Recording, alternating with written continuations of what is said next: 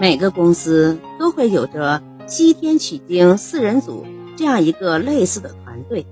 这个团队中有唐僧一样看似无所事事的管理者，有像孙悟空一样冲锋陷阵的技术骨干，有像猪八戒一样的老油条，也有像沙和尚一样默默无闻、只会干一些粗活的普通员工。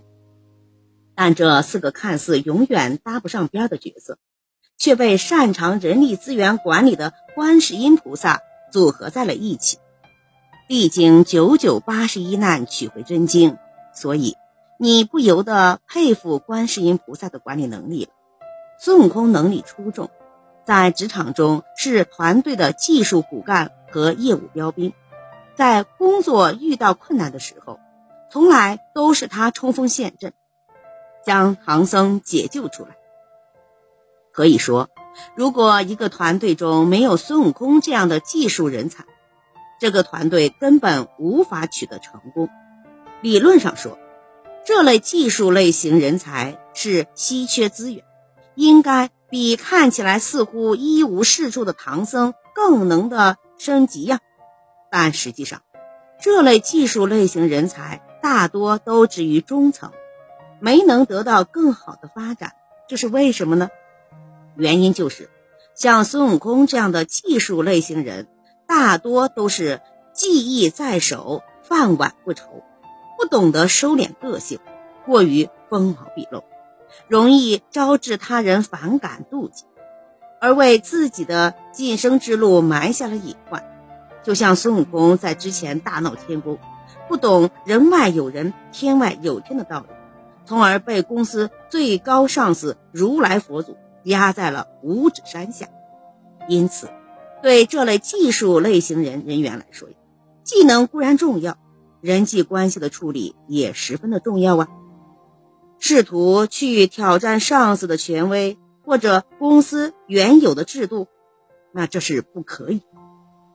再者，要多与上级去沟通啊，在三打白骨精的细节上。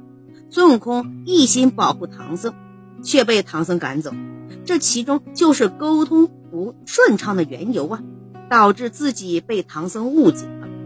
最后，技术类型的员工要注意与周围同事保持良好的关系。如果因为自己是技术高手，目中无人，必然会受到团队孤立和排挤啊，为自己的工作平添许多的阻力。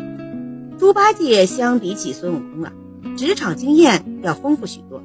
毕竟人家之前已经在玉皇大帝的公司里历练了多年了，还一度做到了天蓬元帅的中层位置。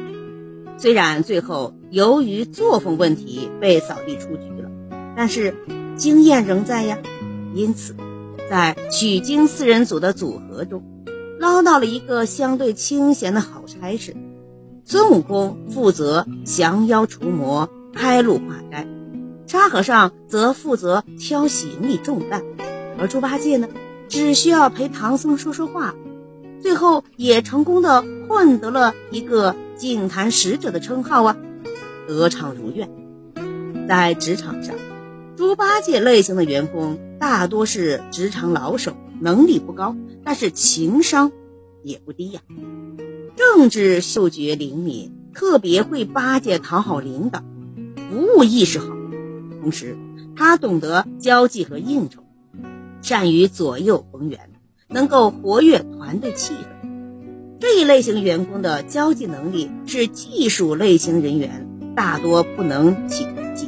但是，该类员工要注意的是，虽然清闲差事很好做，但如果想取得长远的发展，单靠左右逢源是不不长的，必须要打造出自己的核心竞争力呀。猪八戒就是因为缺乏自己的核心竞争力，没有在取经时做出出色的业绩，导致取经成功后的晋级空间是很小的。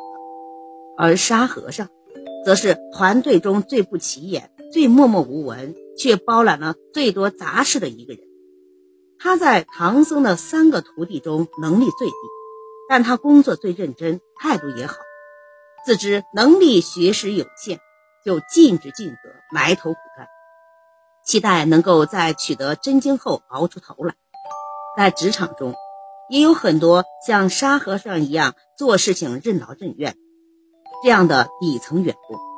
这类员工在工作中对领导甚至同事的工作安排言听计从，是领导最喜欢任用的员工。但是由于过于言听计从，没有自己的主见，容易造成发展空间不大的局面。